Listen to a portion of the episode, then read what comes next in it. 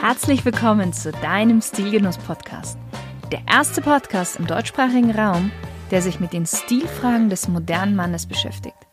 Aber auch darüber hinausgeht und nachfragt, was ist denn eigentlich purer Genuss und ein erfüllender Lifestyle für den Mann von heute? Und das Ganze von Frau zu Mann. Viel Spaß mit der heutigen Folge.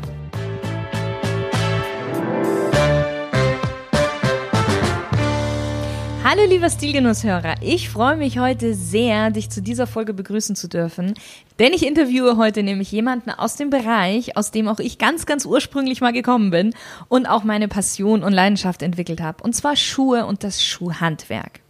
Gegründet 2004 zählen sie mittlerweile zu den schönsten und besten Schuhmanufakturen Deutschlands. Sie fertigen individuelle Maßschuhe an die auf den Träger seiner körperlichen Statur und der jeweiligen Ansprüchen abgestimmt sind. In liebevoller Handarbeit stehen pro Monat rund 25 Paar unverwechselbare Maßschuhe von höchster Präzision, Charisma und Stil. Ihre Zutat? Leder und Leidenschaft. Und die Rede ist von Wickermann und Steuer. Und im Interview sitzt nun kein geringer als einer der Gründer und Geschäftsführer, Herr Martin Steuer selbst. Ja, hallo. hallo. und wir hatten uns ja gestern schon auf der Eröffnungsfeier von Covid des neuen Atelier kennengelernt. Und da hatte ich ja gesagt, ich muss Sie unbedingt in meinem Podcast interviewen. Und Sie waren ja genau. da so flexibel und ähm, ja, was soll ich sagen, spontan, dass sie gesagt haben, dann machen wir das doch gleich morgen. Genau, einfach vorbeikommen, mal gucken. Das muss man hier sehen, muss man ein bisschen erleben. Ne? Ja, also vielen Dank, dass ich hier sitzen darf. Ich freue mich sehr darauf. Ja? Bin okay. schon sehr gespannt. Herr Stuyer, wir starten immer mit einer kleinen Smalltalk-Runde. Sie dürfen einfach mit einem Satz bzw. mit einem okay. Wort antworten. Gut. Wein oder Biertrinker? Wein, mehr Wein. Mhm. Wenn Sie ein Auto wären, welches Auto wären Sie? Ähm, Mini habe ich viel gefahren und ein Jeep. Mehr so, ja. Welches war das letzte Kleidungsstück, das Sie sich gekauft haben? Ein Sakko. Wer ist Ihr berufliches oder privates Vorbild?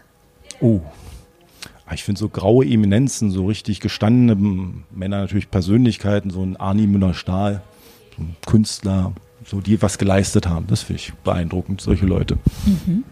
Ihr allererstes Musikalbum? Oh, das ist fast peinlich, glaube ich, so Depeche Mode oder irgendwas so Michael Jackson. schon länger her. Wie kann man bei Ihnen am besten Eindruck hinterlassen? Ähm, indem man nicht versucht, einen Eindruck hinterlassen, indem man, man selbst ist, ja, also ganz normal ist, ja, mhm. nicht so aufgesetzt. Welchen Gegenstand haben Sie immer bei sich? Uhr gerade nicht. Portemonnaie, so ganz ohne. nee, ganz normal eigentlich. Nix. Was ist Ihre größte Schwäche? Äh, Geduld, ja.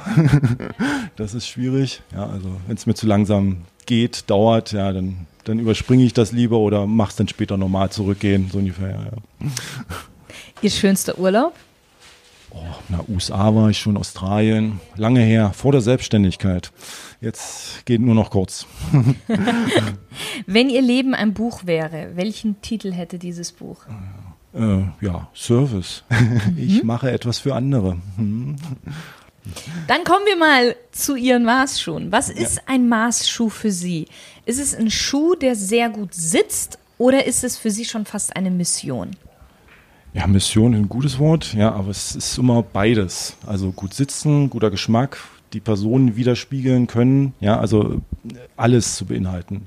Einfach, man fängt bei Null an, sage ich immer, und wenn man das alles einmal durchdenkt, ja, also worauf man achten kann, worauf man achten sollte, ja, erstmal wirklich bei Null anfangen, alles ja, nicht nur diesen Kompromiss, ja, ja, sowas wollte ich schon immer oder aber da der kleine C, das ist ja egal, ja. Mhm. Einfach an alles denken. Das ist schwierig, aber das ist Marschschuh. Hm. Mhm. Wie entstand Ihre Leidenschaft zu Schuhen? Ich wollte ein Handwerk machen, also egal schon was, aber ich wollte es selber machen können. Also ich wollte ein Produkt herstellen können von Anfang bis Ende. Ein Produkt erstmal, man hat es bildlich vor sich, äh, man hat auch das Erfolgsergebnis dann, ja, auch im negativen Sinne, wenn etwas nicht klappt, ja, man ist dann auch selber schuld, selber in der Verantwortung. Das wollte ich, also, ja, also dieses eigene Produkt herstellen können. Es gibt genügend Berufe, Architekt, die haben ein Projekt mit zwei Jahren. Das ist, Ja. das wäre mir viel zu lange und dann gibt es so viele Kompromisse wieder und dann ist es nicht das eigene. Ja, also natürlich bin ich Dienstleister, ich richte mich nach den Kunden. Wenn der Kunde einen schwarzen Schuh bestellt, dann ist es auch der schwarze Schuh, ganz klar, ja. Aber eben, ähm, äh, ich kann das sehr viel selber machen. Es liegt in meiner Verantwortung. Das ist interessant. Und wieso dann gerade Schuhe? Wie, wie, Oh, da sind auch natürlich viele Zufälle dabei. Ja, also ich war immer da, erstmal der Handwerker und dann wollte ich einen seltenen Beruf haben. Ich wollte immer mich spezialisieren, das auch so ein bisschen die Sicherheit haben, das hat Zukunft, auch wenn es der schwierige und auch körperlich der schwierige Weg ist, ja. Gibt es genügend leichtere Bürojobs, ja, sag ich mal so. Ähm, das war immer ein bisschen die Herausforderung. Ja, das, das war interessant eigentlich so. Ja. Wann haben Sie denn angefangen, sich für Stil und Bekleidung, Schuhe, all das zu interessieren? Es ist, kam indirekt. Das ist wirklich nicht das Erste gewesen. Ja, erstmal muss man etwas können. Ja, wenn man etwas umsetzen möchte, muss man erstmal das können. Und das ist Ja. erstmal der Beruf, die Ausbildung. Ich bin ja auch gelernter Orthopädie-Schuhmacher und dann eben weiter mit dem traditionellen, mit den Maßschuhen. Ja, und dann kommt erst, sag ich mal, so der Stil, die Modelle, die Farben. Ja, das ist erst dann. Ja, viele fangen leider andersrum an. Ja, das ist für mich leider etwas sehr suspekt. Ja, also erst so das Bunte, das Schöne und sowas. Ja, immer erstmal den Kern, ja. Maßschuh bedeutet auch Langlebigkeit, Langlebigkeit bedeutet eben traditionelles Handwerk, ja, und wenn ich das erst kann, dann kann ich mich, äh, kann ich sagen, okay, jetzt mache ich den dreifarbigen Schuh als Beispiel, ja, oder ich gestalte ein neues Modell, ja, und das ist manchmal sehr, sehr schwierig. Das sieht äh, zu ähm, gewollt aus. Das ist nicht locker oder es geht meist schief, ja. Aus einer äh, Souveränität heraus, aus einer Lockerheit heraus entsteht manchmal das Beste, das Gekonnte. Ja. Was ist denn für Sie Stil? Ja, das ist eben, na, die Person erstmal widerspiegelt, ja, auch sein, sein Leben, sein Beruf. Ja, das kann auch der Schuh dann ruhig sein, ja, wenn es der Künstler ist oder der Architekt irgendwie sowas, dann darf es der farbige Schuh ruhig sein, ja. Ja, das ist das Nicht-Stil ist dann eben der, der einfache, der normale, der ruhigere Typ, ja, der dann plötzlich, ich, ich will jetzt was Schreiendes haben, was, was Buntes haben, das ist dann nicht Stil, das ist dann die Unsicherheit, ja, ich möchte äh, herausbrechen da heraus, ja, sondern lieber etwas äh, seinem Charakter entsprechendes, ja. Was Stimmiges? Was Stimmiges, genau. Und das kann man ja dann noch ein bisschen pimpen von mir aus, abwandeln, ein farbiges Futter, eine bunte Sohle drunter. Ja, man kann ja dieses so ein bisschen in die Richtung hinleiten. Ja, und das ist viel geschmackvoller, viel stilvoller. Ja, also ein bisschen ähm, sich damit auseinanderzusetzen, erstmal, was bin ich, wofür habe ich etwas, wofür brauche ich etwas und das kann man dann noch ein bisschen bisschen äh, Geschmack reinbringen, bisschen Stil reinbringen, bisschen Abwechslung, bisschen Frische, ja, da geht was, also das ist kein Problem. Bei einem Outfit ist ja eigentlich so, der Schuh ist ja so das i-Tüpfelchen. Das macht ein Outfit, also der Schuh macht das Outfit immer komplett. Oder? Ja, ja. ja. ja, ja. Das heißt, das hat ja auch wirklich, ein Schuh hat sehr viel mit Stil auch zu tun. Wie wichtig würden Sie sagen, ist es denn heute, Stil zu haben, jetzt allgemein betrachtet? Das ist ein Riesenthema eigentlich, wenn man so weit ausholt. Nur leider ist es halt nicht angekommen in, in der großen Gesellschaft, ja, im, im Geiste, sag ich mal so. Also die wenigsten gucken nach ganz unten, sage ich immer, ja. Oder die wenigsten fangen unten an, sich zu kleiden. Ja, also deswegen ist der Schuh ja so wichtig. Oder mit einem sehr, sehr, mit einem guten, geschmackvollen Schuh in Budapest und Oxford und dann eine simple, lässige Jeanshose, kann ich unglaublich viel herausholen. Ja. Ja, das sieht viel stimmiger aus als andersrum mit einem billigen Schuh, dem sieht man es leider noch an, ja. Und dann eben ein teures Anzug, ein Sakko, das, das, das sieht nicht stimmig aus. Ja, das sind so intuitiv, wie beobachte ich einen Menschen, ja, und das, das geht sofort schief. Ja, Ja, deswegen, ja. das muss geschmackvoll daherkommen, so ein bisschen. Das rundet es ab, ja. Aber in der Regel sollte man eben unten anfangen. Tun die wenigsten, weiß ich auch. Ja, dagegen zu missionieren, gegen zu reden, das ist natürlich sehr, sehr schwierig, ja, aber deswegen machen wir das ja hier heute. Ja? Mhm. Anregen. Es gibt ja sehr viele günstige und auch ja schon gut aussehende Schuhe, Hm. sage ich mal. Warum sollte ich mir ein Maßschuh fertigen lassen, ein paar Maßschuhe? Was kann ein paar Maßschuhe alles leisten, was vielleicht auch nicht? Ja, also zaubern können wir nicht, ja, sag ich mal ganz salopp, ja. Also sie müssen immer noch selber laufen, ja, das kann der Marschuh nicht ähm, äh, von alleine. Aber eben ähm, der Marschuh kann ja viel, viel mehr, kann viel mehr berücksichtigen. Das Anatomische natürlich, ja, das sagt der Name auf Maß, ja, also den berücksichtigen, den, den, die Person dazu, ja, aber auch so wenn man sich damit auskennt mit dem Thema, also wie läuft der? Läuft der rund, läuft der von oben mehr platschig oder sowas, ja? Muss ich den, ähm, ja, muss ich einen flexiblen Schuh bauen? Kann ich einen kräftigen Schuh bauen? Wie viel Kilo sind dahinter letztendlich, ja? Das kriegt im Beratungsgespräch der äh, Kunde gar nicht so mit. Ja, mhm. das machen wir einfach dieses Abrunden, das stimmige Bauen und äh, der Kunde sucht sich in der Regel das Modell aus, die Farbe natürlich, ja, und dann gibt's noch ein paar Fragen ringsherum. Aber das kann, der Marschuh kann noch so viel mehr, diese ganzen Kleinigkeiten, so zehn Kleinigkeiten runden das Ganze zur Perfektion ab. Mhm. Das kriegt der Kunde in der Regel gar nicht so mit, ja, der schlüpft rein und hat ein Aha-Erlebnis, hoffentlich. Das ist dann der, der kleine Zauber dahinter. Und das, das darf auch so sein. Ja, man muss ja nicht alle Geheimnisse, das ist ja auch manchmal sehr anstrengend, sagen wir, und das und das und das mache ich noch. Ja, es muss ein bisschen eine Lockerheit dabei sein. Das berücksichtigen wir noch und da achte ich, man darf dem Kunden auch nicht zu viel ähm, Ängste machen. Oh Gott, das stimmt nicht und das, mhm. ja, muss eine Lockerheit. Ich kümmere mich drum. Dieses, mhm. dieses Vertrauen aufbauen, ja, letztendlich, ja. Mhm. Aber man muss natürlich den Kunden gut mit einbeziehen. Der soll mitmachen der soll auch Spaß dran haben und soll sich engagieren. Ja, wir machen einen Probeschuh und Engagement heißt dann letztendlich den Probeschuh auch richtig laufen, mal, ja, dass man mal sieht, ein Feedback bekommt ähm, und dass ich den Kunden dadurch auch kennenlerne, natürlich seine Füße. Und dementsprechend kann ich einen noch besseren Schuh bauen. Darum geht es. Mhm. Das kann Marschschuh. Das kann mhm. nie nimmer der Serienschuh. Ja. Das ist klar. Mhm. Sie hatten gerade ein sehr spannendes Stichwort gesagt, Anatomie. Äh, gerade, ich sage mal, Frauen zum Beispiel neigen ja sehr gerne, viel Geld für Taschen auszugeben, ja. aber viele wollen nicht unbedingt das Geld für Schuhe ausgeben. Wobei ich mir dann immer denke, okay, Schuhe sind so wichtig, weil man steht ja den ganzen Tag drin. Und es ist ja einfach für die Fußgesundheit, es ist halt schon wichtig, dass man einen guten Schuh hat. Bei ja. Taschen ist egal, bei Taschen steckt ja, man ja nur was rein und sehen schön aus genau. erstmal.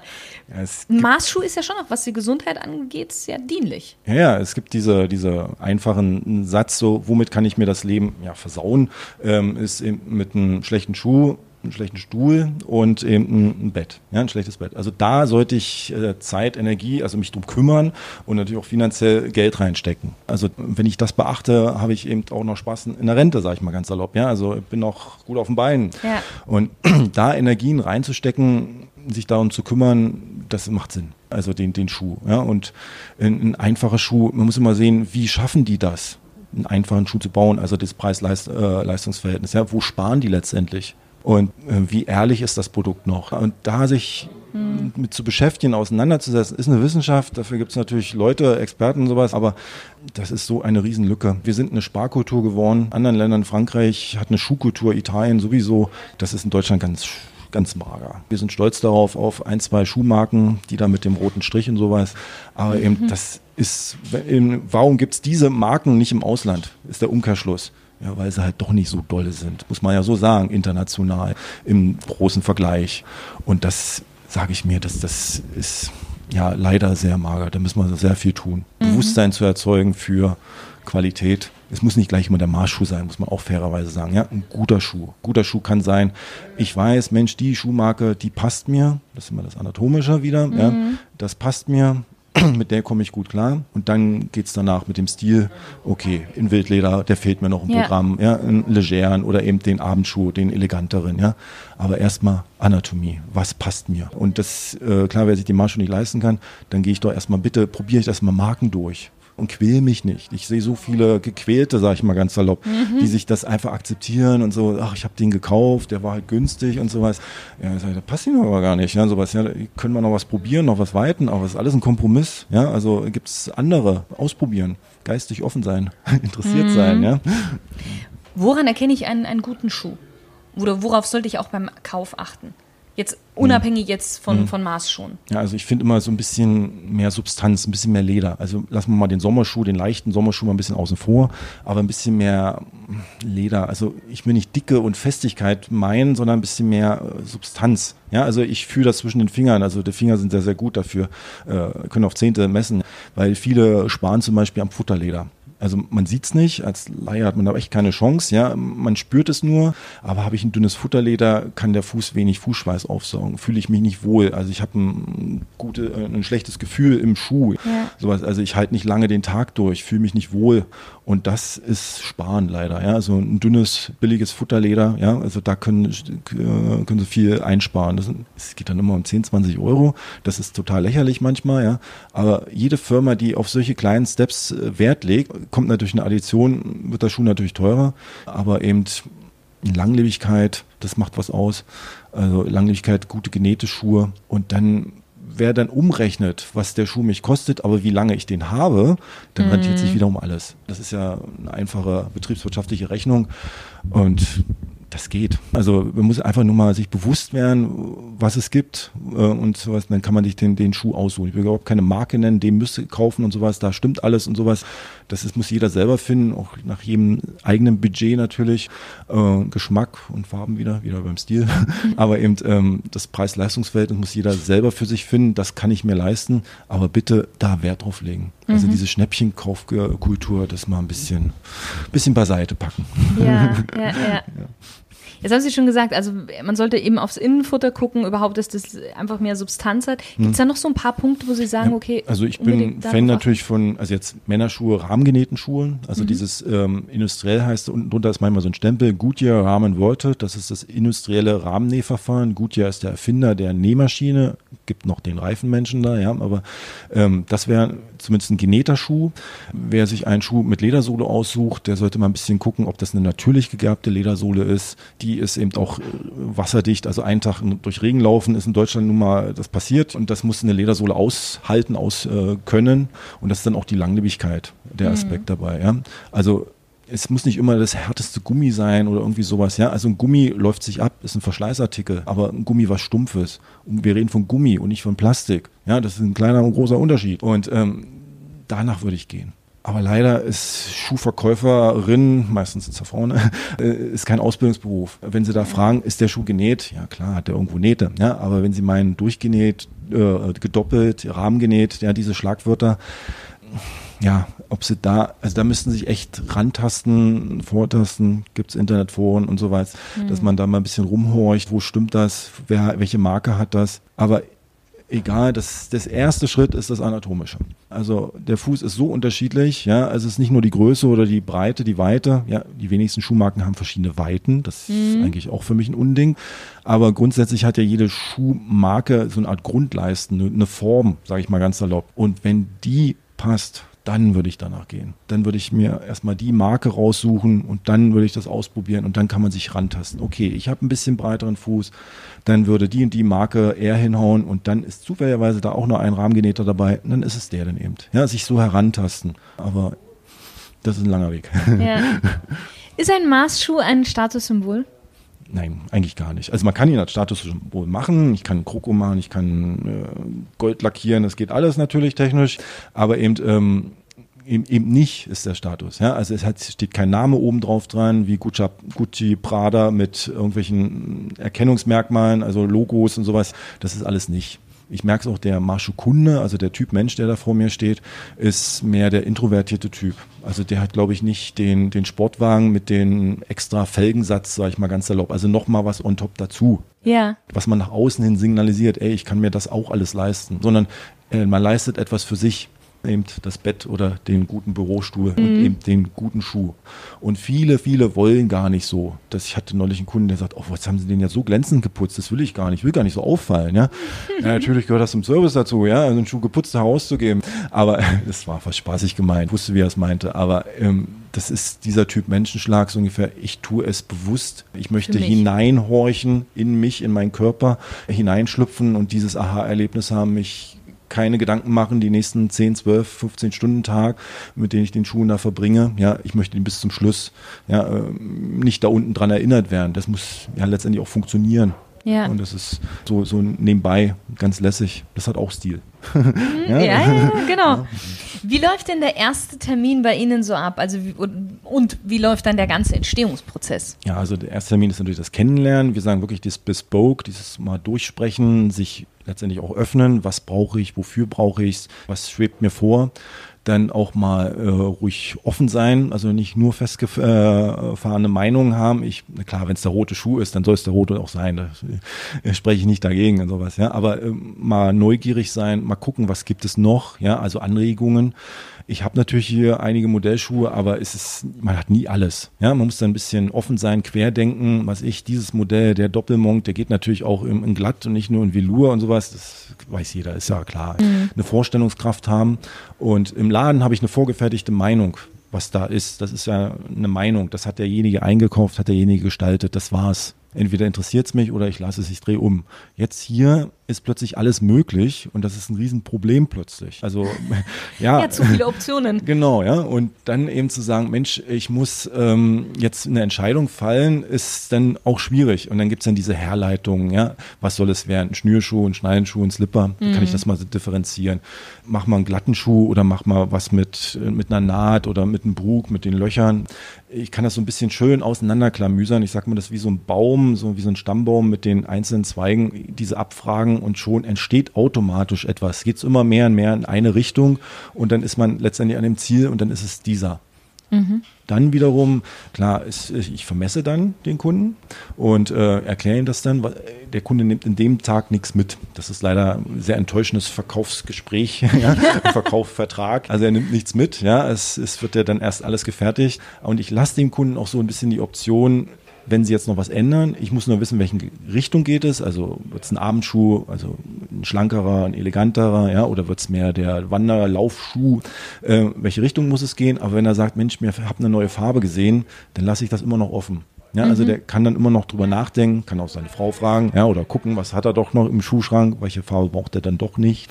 Also ein bisschen Freiheiten lassen noch. Nach dem Vermessen äh, kommt dann, ich bestelle den Rohleisten, ich schleife den Leisten. Das eigentliche, das Wichtige, das ist der Leisten, das ist das Werkzeug, über das alles gefertigt wird. Darüber fertige ich erst ein Probeschuh. Das ist für mich so ein bisschen die Absicherung, auch ein bisschen im Kundengespräch, wenn der Kunde sagt, ich möchte was Elegantes haben, kann ich ja was anderes meinen. Oder ja, also man muss ein bisschen die Formsprache finden, dass beide, das, also ich und der Kunde natürlich sagt, jawohl, das sieht so mhm. aus, das haut hin, ja, das sind sie. Äh, die Form finden, natürlich das Anatomische, drückt irgendwas. Oder die Schnürung links zu rechts, Mensch, da ist ein bisschen Unterschiede, ja, also sich absichern. Das ist der Probeschuh. Und es ist wirklich ein Lederprobeschuh, dass man äh, laufen kann. Ja. ja, ich kann damit wirklich laufen. Es gibt einige äh, Anbieter, die machen so einfache Folienschuhe, Plastikschuhe und sie können damit nur statisch stehen. Mehr ist das nicht. Aber eben in der Abrollung, wie verhält sich der Fuß? Das ist plötzlich ein anderer Fuß. Das merkt ja. man ja im Schuhgeschäft. Wenn ich da stehe, passt er. Und wenn ich dann wirklich aktiv laufe, laufe ist es was ganz anderes. Ganz anders, ja? das ist richtig. Genau, und das ist der menschliche Gang nun mal, ja, der dann eben äh, der Fuß sich ein bisschen verändert. Reden ja alles von Millimeter, ja. Aber das kann man ja alles berücksichtigen. Mhm. Und demzufolge kann ich dem äh, auch den leisten, optimiere ich den, ändere ich demzufolge nochmal mit dem Feedback des Kunden und dann geht der eigentliche Marschschuh erst los. Beim ersten Mal ist das wie so ein Flaschenhals, da muss ich durch, da muss ich mitmachen, da muss der Kunde aktiv sein und erst dann entsteht der Schuh. Äh, Umkehrschluss, die, der, die Nachbestellung ist dann auch kürzer, ist dann nicht so mhm. aufwendig. Ja? Ich habe ja dann schon den Leisten. Ja, und der eigentliche Marschschuh ist so, die, die ersten Schritte ist natürlich ja, das Fußbett oder eben die Brandsohle wird hergestellt. Dann geht es zu uns in die Schäftewerkstatt. Wir haben eine eigene Schäftewerkstatt, wo dann eben das, ähm, ich sag mal ganz salopp, das Dreidimensionale der Leisten in in zweidimensional in die Ebene gebracht wird. Das Leder wird da ausgeschnitten, Papierschablonen werden angefertigt. Ja, die Konstruktion, das Oberleder, alles zusammengenäht, nennen wir den Schaft. Das ist ein klassisches Wort. Genau, für, die, für die Hörer, dass die das auch ja. verstehen. Genau, das ist der obere Teil quasi obere vom Schuh Teil. ohne die Sohle. Genau. Und der wird richtig konstruiert, links und rechts unterschiedlich. Das ist völlig normal. Mhm. Ist natürlich wesentlich mehr Aufwand, aber das soll der Marschschuh auch ja, haben können, ja, dass dann eben so individuell berücksichtigt wird. Und dann kommt der eigentliche ähm, Geburt des Schuhes, also den, das Leder, den Schaft über den Leisten ziehen, nennen das Zwicken. Wird auch nass verarbeitet, viel nass verarbeitet. Das Leder muss dann wieder trocknen. Also nass ist geschmeidiger, das Leder ist, ist formbarer. Die Schuhindustrie macht es äh, in der Regel nicht. Trocken, äh, und ja. trocken wird schneller gearbeitet, ist ein bisschen labbriger manchmal. Ja? Oder die kompensieren das, machen Textilien dazwischen oder äh, Klebstoffe viel, dass der eben äh, so ein bisschen das kompensiert bekommt. Ja? Wir ziehen den dementsprechend mehr. Wir können viel individueller mit der Hand halt, ja? Also mhm. also darauf eingehen, die unterschiedlichen äh, Zonen des Schuhes. Das ist natürlich die Stärke des Menschen, das ist, dass wir das Hand äh, äh, händisch arbeiten. Ja, dann kommen die ganzen Arbeitsschritte, also das Rahmennähen innen drin, die Korkausballung, so Schlagwörter, ähm, die, der Sohlenbau, natürlich der Absatz, das wird dann alles verschliffen, in Form geschliffen, äh, imprägniert, angemalt, mit, fin äh, mit Finishfarbe, mit der Sohlenkantenfarbe eingefärbt und jede Menge geputzt. Ja, muss mhm. nicht unterschätzen, ein, ein Leder, was noch nie geputzt wurde, also das Rohleder beim allerersten Mal, da geht so viel Schuhcreme drauf. Ja, das saugt das ja so Zeit. richtig das ja, auf. Und, das, und, und ich kann es nicht mit Gewalt machen. Ich kann es ja. nicht mit einmal dick drauf machen, da passiert nichts. Das ist oben vertrocknet. Ich muss dem Zeit geben. Mhm. Also ich muss dann quasi jeden Tag immer ein bisschen was machen. Und ja, wenn ich den Kunden dann sage, ja, Schuh ist quasi fertig, aber ich putze noch. Ja, das ist natürlich ein anderes, ne, zeitliches. Bin ich hier langsam so ungefähr. der Schuh, das Leder braucht einfach die Zeit. Ja. Da entsteht dann automatisch auch eine Zeitfolge. Also können wir reden ungefähr beim allerersten Mal so um die vier Monate, bis so ein Marschuh dann fertig ist. Also mhm. mit dem mhm. Probeschuh, mit dem Kundenfeedback. Mhm. Und äh, vier Monate ungefähr. Also Nachfolge ist so die Hälfte der Zeit. Ja. Als Nachbestellung, je nachdem, was er haben möchte. Mhm. Ja kann man sich so ein bisschen orientieren. Ja. Selber der Schuh, wenn man es jetzt so zusammenrechnen, wie, wie lange braucht er ungefähr, bis er fertig ist? Also wir, Stunden? Ja, wir sagen so ein bisschen über 40 Arbeitsstunden. Also das ist, wer ein bisschen schnell rechnen kann, Arbeitsstunden. Ja, ja. Auslieferungszeit, wie gesagt, mit nass verarbeiten ja, und kleben können. Genau, alles. das beißt sich, Klebstoff und Nässe, das geht nicht. Also muss zwischendurch wieder trocknen, dann kann ich wieder kleben irgendwas, die ganzen Arbeitsschritte. Deswegen, da entsteht automatisch ein Zeitraum, wenn man es richtig macht. Mhm. Ja, das ist immer diese Sache. Ja, die Schuhindustrie macht es anders, kompensiert das hat natürlich äh, jede Menge Maschinenpark dahinter, hat eine andere Herangehensweise, andere Technik. Ja, hm. Das kann man nicht direkt vergleichen. Ja. ja, genau. So ein kleiner Sidefact für den Hörer, weil äh, die sehen das ja nicht. Wir sitzen ja gerade vor einer wunderschönen Wand mit genau. lauter genau. Leisten, mit lauter mhm. Holzleisten. Und Sie haben ja wirklich für jeden Ihrer Kunden, haben genau. Sie ja den individuellen Holzleisten, der genau. dann bei Ihnen ja auch gelagert ist. Also mhm. das ist ja wirklich absolute ja, also, Individualität, Maßanfertigung. Ja, Kann man gar nicht anders beschreiben. Ja, das ist sichtbar, das ist auch wirklich so gewollt. Also ja. ich gebe genügend Maß schon mal, die verschwinden dann die Leisten dort im Keller oder auf dem Dachboden. Wir zeigen es. Ja, also äh, der Sch äh, Schuhmacher, der Reparaturschuhmacher hat eben keine Leisten. Wir, die Maßschuhmacher, haben den Leisten, also zeigen wir es natürlich auch. Und haben auch, der Kunde hat auch seinen Spaß. Ach ja, da ist ja meiner, ist auch so eine Wiedererkennung, ist ja ein Teil von ihm quasi. Ja, äh, das ist auch ein bisschen bewusst. Natürlich ist da eine räumliche Trennung zwischen Reparatur Naturkunde und der Marschschuhkunde. Ja. Aber ja, das ist, es soll auch so sein. Es gibt auch Kunden, die haben mehrere Leisten, kann man sagen. Also die Wanderschuhgeschichte zum Beispiel, das sind andere Leisten, das sind viel kräftigere. Ja, die gehen dann höher, Stiefel. Aber in der Regel haben die meisten ihren Halbschuhleisten. Und darüber geht sehr, sehr viel. Also selbst wenn ich sage, ich möchte mal einen Abendschuh haben und ich möchte mal einen kräftigen Laufschuh Budapester haben, es ist immer noch derselbe Leisten, aber ganz vorne die Spitze, die, die, die kosmetische Verlängerung, sag ich mal so, die verändert sich. Die passe ich an auf das Modell. Also nicht nur das Modell ändert sich, die Farbe oder irgendwie so, sondern eben auch die, die Leisten, die, die Spitze. Mhm. Ja, der Charakter geht da sehr mhm. unterschiedlich, kann man das machen.